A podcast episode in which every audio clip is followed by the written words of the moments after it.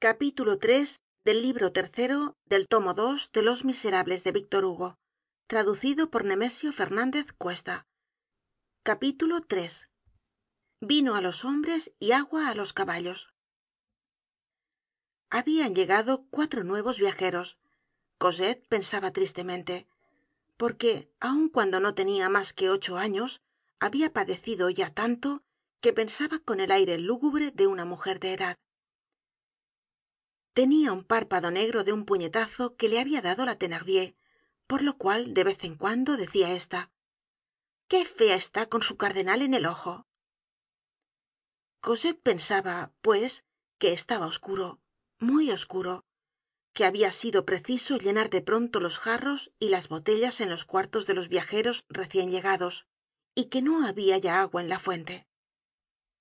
Lo que la tranquilizaba un poco era que en la casa de no se bebia mucha agua. No faltaban personas que tenian sed pero era de esa sed que se aplaca mas con el vino que con el agua. El que hubiese pedido un vaso de agua entre los del vino habría sido mirado como un salvaje por aquellos hombres. Hubo sin embargo un momento en que la pobre niña tembló. La mujer de thenardier levantó la tapadera de una cacerola que hervia al fuego despues tomó un vaso y se acercó con presteza á la fuente. Dió la vuelta al grifo. La niña tenia levantada la cabeza y seguia todos sus movimientos. Solo salió un delgado chorro de agua que llenó el vaso hasta la mitad. Calle dijo ya no hay agua despues hubo un momento de silencio. La niña no respiraba.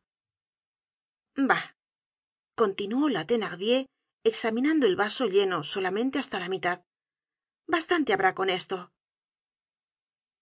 Cosette volvió á su trabajo pero durante un cuarto de hora el corazon le latia hasta querer saltársele del pecho. Contaba los minutos que pasaban así y solo deseaba que llegase el dia siguiente. De vez en cuando uno de los bebedores miraba hacia la calle y esclamaba está oscuro como boca de lobo o solo los gatos irian por la calle sin luz á estas horas. Y cosette se estremecia de pronto uno de los mercaderes ambulantes hospedados en el bodegon entró y dijo con voz dura a mi caballo no le han dado de beber sí por cierto dijo la mujer de thenardier. Os digo que no buena mujer contestó el mercader. Cosette habia salido de debajo de la mesa oh sí señor dijo. El caballo ha bebido y ha bebido en el cubo que estaba lleno. Yo misma le he dado de beber y le he hablado. Esto no era cierto. Cosette mentia vaya una muchacha que no levanta tanto como el codo y que echa unas mentiras como una casa dijo el mercader. Te digo que no ha bebido tunantuela cuando no bebe tiene un modo de resoplar que conozco perfectamente cosette insistió añadiendo con una voz enronquecida por la angustia y que apenas se oia vaya si ha bebido y muy bien bueno bueno replicó el mercader colérico que den de beber á mi caballo y concluyamos cosette volvió á meterse debajo de la mesa.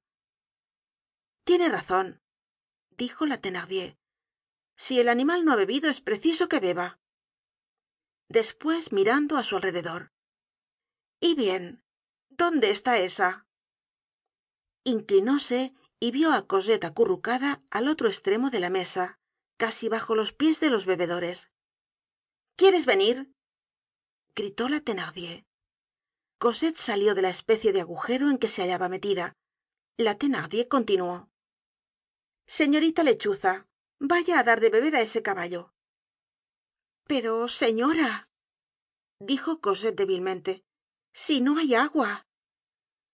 La thenardier abrió de par en par la puerta de la calle. Pues bien ve á buscarla. Cosette bajó la cabeza y fue á tomar un cubo vacío que habia en el rincon de la chimenea. El cubo era mayor que ella y la niña habría podido sentarse dentro y aun estar cómoda. La thenardier volvió á sus hornillas y probó con una cuchara de palo el contenido de la cacerola gruñendo al mismo tiempo.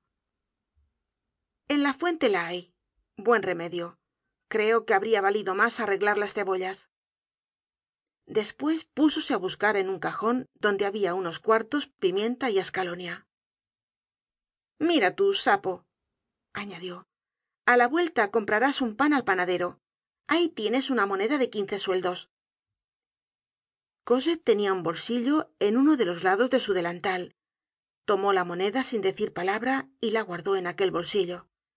Despues permaneció inmóvil con el cubo en la mano y delante de la puerta abierta de par en par. Parecia esperar que fuesen á socorrerla no oyes que vayas gritó la thenardier. Cosette salió. La puerta volvió á cerrarse Fin del libro